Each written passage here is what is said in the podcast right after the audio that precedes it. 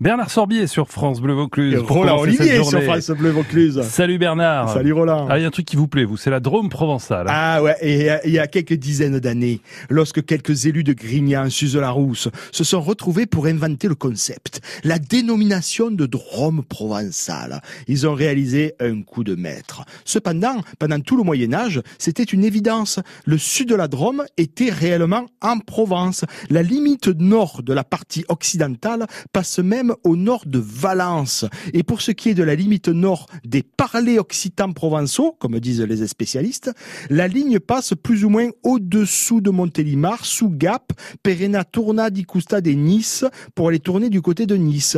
Un peu plus au nord, à Grenoble ou Vienne ou encore Montpellier et Alès, on parle le franco-provençal. Sauf que le franco-provençal, c'est ce que nous sommes finalement de plus en plus nombreux à me parler. Car ceux qui maîtrisent seulement un mot, eh ben, du parler de Mistral ou du sud-ouest, eh ben, ils sont très nombreux. Et ceux qui parlent couramment le provençal ou le languedoc, eh ben, eux, ils sont de moins en moins nombreux. Eh oui. Nous, on a quand même tous, beaucoup, euh, qu'on soit ici depuis 5 ans, 10 ans, 20 ans, on a des petites expressions, ou bien qu'on y soit né, on a des petites expressions en héritage. Regardez, Roland, il connaît plein de mots provençal maintenant. Il y a des gars. Voilà, par exemple, voilà. Tous, tous. Donc, on parle tous le franco-provençal. Il suffit qu'on en dise un par semaine, et puis on parle le franco-provençal. Hein il n'y a pas des guns qui le parlent, il y a tout le monde.